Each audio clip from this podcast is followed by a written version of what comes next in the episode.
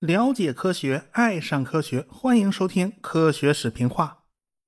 上文书啊，咱们讲到联盟十一号飞船在穿越黑障之前呢，就和地面的通讯中断了。等它落到地面以后，这个搜救人员冲过来找到飞船，把这舱门打开了，一看啊，这就出现了非常吓人的一幕。这三位宇航员呢，已经完全没有了知觉，而且更瘆人的是。耳朵、鼻子、嘴都有大片的血迹，也就是说，说他们曾经这个鼻子流血，耳朵也冒血。这个随队的医生呢，马上就做出判断，这很可能是遇到气压突然降低。这个宇航员呢，他耳膜破了，而且他肺也破了，所以才会冒血的。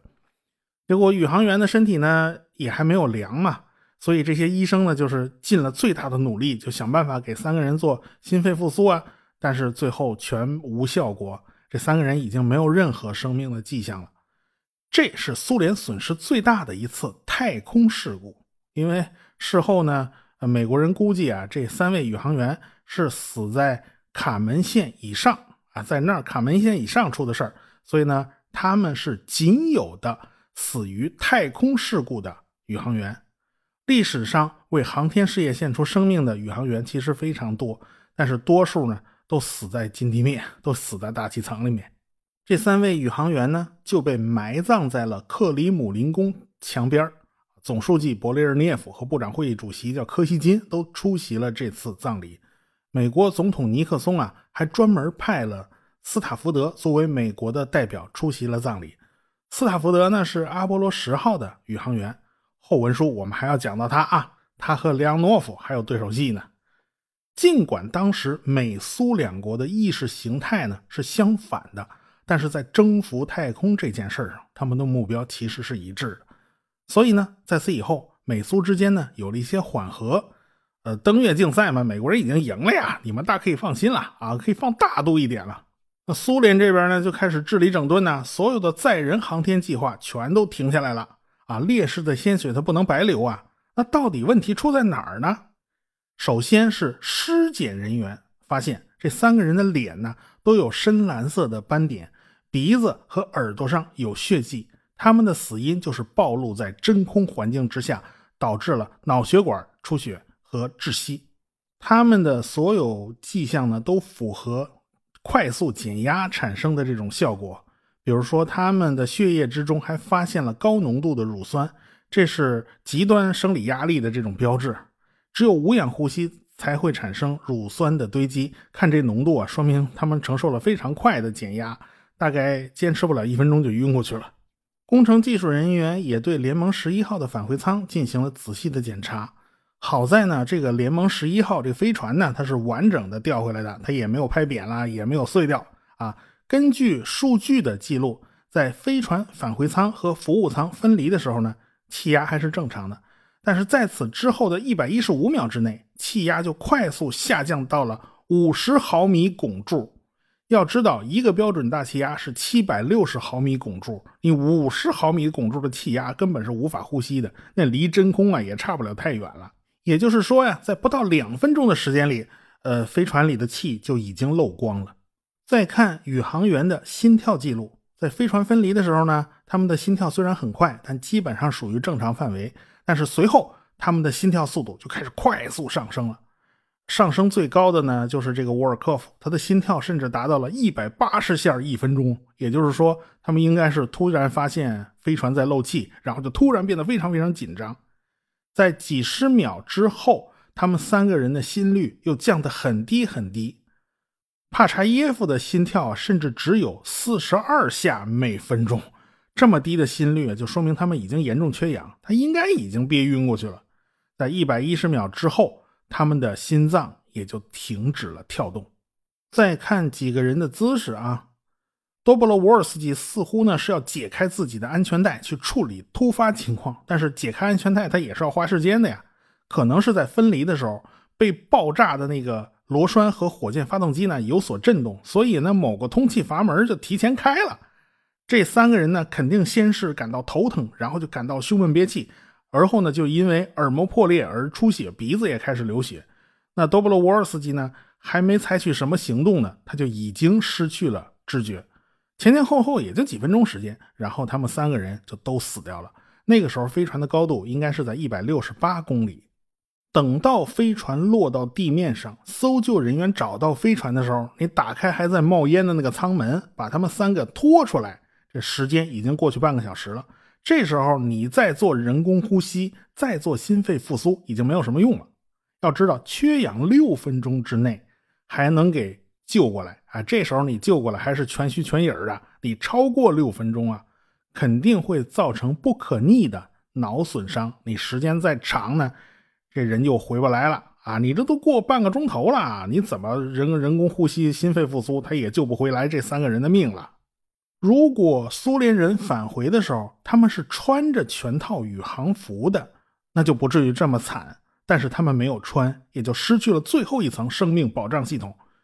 说来他也没有办法，因为联盟号飞船太小太挤，这三个人穿着笨重的全封闭式的那种宇航服啊，带生命维持系统的，它根本就塞不下，那就只好不穿喽。还记得苏联的上升号飞船吗？当时那飞船也是塞了三个人进去，也是为了省那点地方，那就不穿宇航服。好在那次呢没出事儿。后来苏联人在返回大气层的时候呢，习惯性的他不穿宇航服，反正也没事儿嘛，就没想到啊，这飞船会突然的漏气了。美国和苏联当时的关系呢，已经不是那么特别紧张了啊，已经出现了些许的缓和了。美国人呢，也在到处打听苏联这边这个事故调查结论。这毕竟聪明人呢，都是从其他人身上吸取教训的 啊。这个你要从自己身上吸取教训呢，你已经输了一招了。这苏联人踩过的坑呢，那美国人也不想再踩一遍，对吧？美国人当时呢就不知道联盟号出了什么问题，他们也在担心啊，是不是哦？这三位在太空里边生活时间太长了啊！毕竟这三个人在礼炮一号空间站上生活了二十三天呢，美国人哪一次也没有住这么长啊！美国人哪怕登月，他都不需要花这么长的时间。由此呢，他们就对阿波罗十五号的计划呢也做了一些调整。他们一直就不知道苏联人到底出了什么问题。到两年以后的1973年，《华盛顿邮报》呢才把联盟十一号的这次事故的原因给披露出来。哦，美国人才知道，哦，这次事故原来是这样的。说实话呀，美国人也在一阵阵的后怕呀，因为阿波罗七号的宇航员施埃拉在返回地面的时候，他也坚决不戴头盔呀，因为他当时感冒了嘛，鼻子就一阵阵难受。他认为啊。鼻子充血，本来就堵得不行，现在脑袋上再扣一个跟鱼缸一样的头盔，他自己更难过了。好在那次他没出事儿如果有一丝一毫的差池，恐怕这个悲剧也就提前上演了。所以经验和教训呢，都是拿命换来的。现在的宇航员在返回的过程之中，他是一律穿着宇航服的。苏联的联盟号飞船呢，他他实在穿不下，那怎么办呢？那就减少一个人呗啊！原来三个人，现在改成两个人的，这不就能穿上宇航服了吗？联盟号飞船很长时间内都是搭载两名宇航员的，一直到了1980年啊，大改升级版的联盟 T 型飞船服役了，这个联盟号才恢复到了一次搭载三名宇航员。当然了，他们穿的都是最新设计的猎鹰舱内宇航服，而且这个宇航服啊，还特别考虑了。轻便化设计，咱别弄那么厚了，咱们稍微薄一点啊，尽量呢让宇航员们方便一点。后来呢，俄国人又开发了海鹰舱外宇航服，中国从俄国人那儿买过十几套，有的用于训练，有的用于试验。神舟七号的刘伯明穿的就是海鹰航天服，在舱门口探出半个身子做接应，他没出去啊。这翟志刚呢，穿的是国产的飞天号航天服。完成了中国人的第一次太空行走。那这个扯远了啊，咱扯回来啊，那档子事儿咱以后再说。礼炮一号空间站呢，就再也没有人上去过。工作了一百七十五天以后呢，这个礼炮一号的寿命也到了，也就坠进了大气层，烧毁了。人类的第一个空间站算是完成了自己的任务。美国人当时呢，就在张罗这个阿波罗十五号的飞行任务。这一次啊，这阿波罗十五号上啊有个新鲜玩意儿要送到月球表面，那就是第一辆月球车。这是波音公司和通用汽车公司合作的产品。要知道啊，这台月球车那真的是不便宜啊！这种月球车呢，前前后后一共造了四辆，一辆呢是在地面练习用的，装的是固特异橡胶轮胎啊，其他三辆呢要带到月球上去，你就不能用橡胶充气轮胎了吧，就得用钢丝编织轮胎。这四辆车的造价三千八百万美元，那是当时的美元，那当时美元很值钱的，换算成现在的美元呢？大概得两亿，也就是说，这一辆车呢，折合五千万美元。这劳斯莱斯不过才八百万美元美元一辆嘛，这是。所以这阿波罗的月球车呀，算是人类制造的最昂贵的座驾了。通用汽车那是美国老牌车企了，他们有一个国防研究实验室，有几个核心项目就来自于这个实验室，比如说每个车轮的独立驱动啊，每个车轮的电机啊，一共是四个电动机嘛。这四个电动机加起来有一马力的功率呢。他们还有一个绝活，就是钢丝编织车轮啊。月球上没有大气，你用充气轮胎 那是不行的。而且橡胶它也经不住月球上一百多度的温差。当然，最早构想月球车的呢，不是通用汽车。通用汽车是坐地上的玩意儿的，他想不起坐天上的玩意儿。最早构想月球车的是冯布劳恩。你不得不承认呢，这个家伙想象力他是真丰富。他最早提出了一个月球车的理念，那就是这辆车应该是个开放式的车。这就是说，宇航员呢得全副武装、全封闭，穿着宇航服坐车上啊，背上背着一大包，里面装着生命维持系统啊。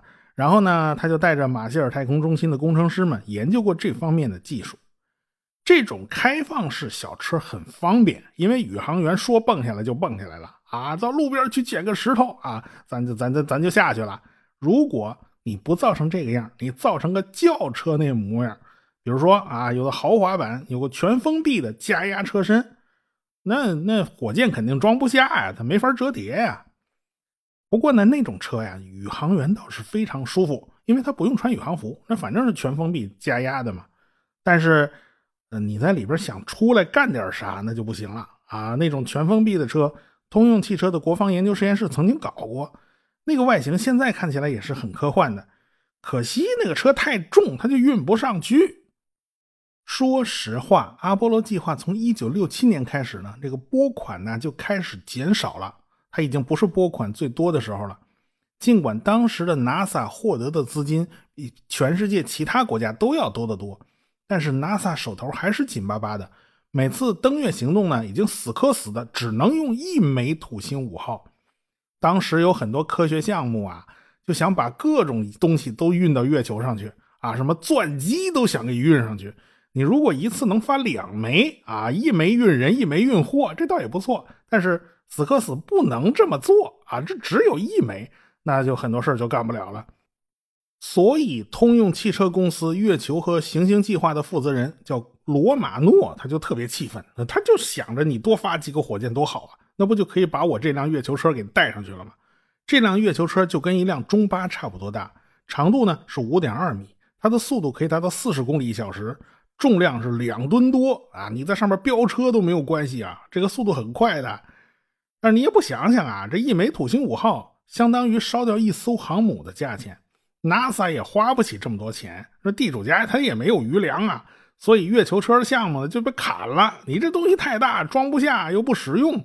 啊，你没有额外的空间和运力来运这玩意儿，所以呢，这个罗马诺和他的团队呢，就必须想办法缩小啊。你缩小的话，说不定还有点希望。他就必须在螺丝壳里做道场，缩小体积，缩小重量，最好是能折叠。他们呢就不能用他们这个理念了，他就不得不改用了冯布劳恩当年提出的这个理念。也就是说，我们要造一种月球吉普车啊！吉普车就是啊，你高兴跳上去就跳上去，高兴跳下来就跳下来。所以这帮人呢，就到了 NASA 啊，他们想打听打听啊，这个月球车的重量上限到底是多少啊？你还剩下多少运载能力给我们啊？这 NASA 的人就告诉他们啊，登月舱呢下降段它有个梯子，宇航员呢就从那儿下到月球表面。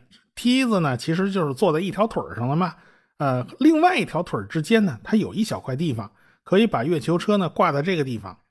罗马诺他们肯定还要设计一个外挂装置喽。啊，留给他们的重量份额呢是二百二十七公斤啊，也就是五百磅你这东西不能再重了。看来呢还有门也就是说这个火箭还有剩余的这个运载能力。那么罗马诺就带着他的团队连续做了好几版模型，啊，他前前后后足足花了四个月时间，设计出了一个能折叠起来、重量不到二百二十七公斤的这个小车。这辆小车如何折叠、如何展开，他们就用胶片摄影机给拍下来了，做成了小电影。那年头那个录像机啊还不太普及呢，美国好多家庭呢还是习惯用八毫米胶片拍那个小电影啊，但冲洗出来就可以放了。这罗马诺就拎着一大堆东西啊，这个月球车模型啦，什么遥控器啦，什么小电影啊，就去了马歇尔太空中心啊。等他把小电影拿出来给大家一播放，大家都非常震惊，哇，这东西真好啊！这个工程师就马上拉着罗马诺去见大头目布劳恩呢。布劳恩的办公室当时呢是在四千两百号楼的九楼啊。罗马诺他们就遥控着月球车模型溜溜达达的就开进了布劳恩的办公室。那时候，布劳恩正坐在桌子上打电话呢。抬眼一看，一个怪模怪样的月球车就开进自己办公室了。这当时这俩眼就直了。这布劳恩马上就把电话给挂了，然后罗马诺过来啊，给他看了小电影。这布劳恩就清晰的看到了这辆小车啊是如何折叠的，如何绑在登月舱的侧帮子上。他一拳头就砸在桌上了。他当机立断呢在马歇尔太空中心建立一个月球车的项目组。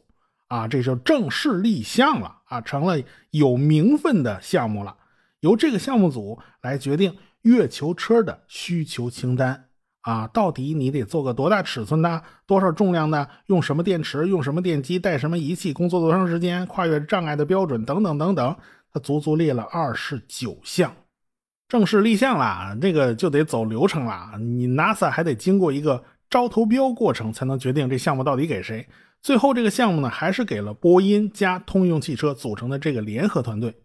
这辆车呀，仅仅是能走能跑还不够，还得需要各种仪器设备啊，还需要各种通讯模块啊，还需要各种拍摄器材。你总得架个小电影啊，总得架个摄像头啊，这些都是波音公司去负责的。等到方案完善了，最后再来看这辆车的尺寸啊，这个跟甲壳虫其实也差不了太多了，哎，但是。这辆车呢，到底是要比甲壳虫那底盘要轻多了。左前方是竖起了一根长杆子，上面架了一个天线啊，以这个天线长得像个雨伞啊，这是专门用于数据传输的。右前方是电视摄像机啊，电视摄像机后边呢就是驾驶台了。再后边是排的呢就是驾驶员座位呗啊，这个座位屁股底下都是储物箱嘛。然后左边呢是副驾驶啊，这还是右舵车，这个。座位的背后就是样品收集袋和科学仪器包。整体来讲呢，这个车还是很简洁的啊，因为一切都要减轻重量嘛，就来不得那些奢侈的东西了。这辆车的载重能力还不错，它能达到四百九十公斤，两位宇航员的总重量就有三百六十公斤啊！你别忘了，这二位都全副武装啊，穿着厚重的宇航服呢。哎，对，宇航服也得做改进。啊，是加大了腰部和屁股那部分的柔软性和伸缩性，就是为了能让宇航员坐在车上啊。这以往设计的那个宇航服啊，他没考虑坐着，他只考虑站着。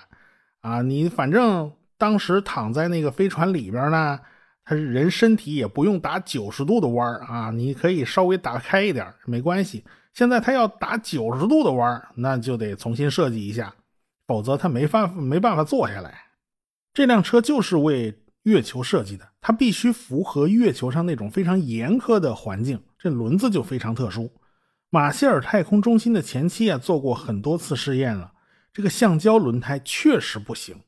在招投标阶段呢，这 NASA 找来的可就不是说只有波音公司或者是通用汽车公司这种公司，那格鲁门公司啊，什么本迪科斯公司啊，它都来了。在招投标阶段，他们设计过很多种金属减震轮胎啊，就不能用橡胶的，必须用金属的。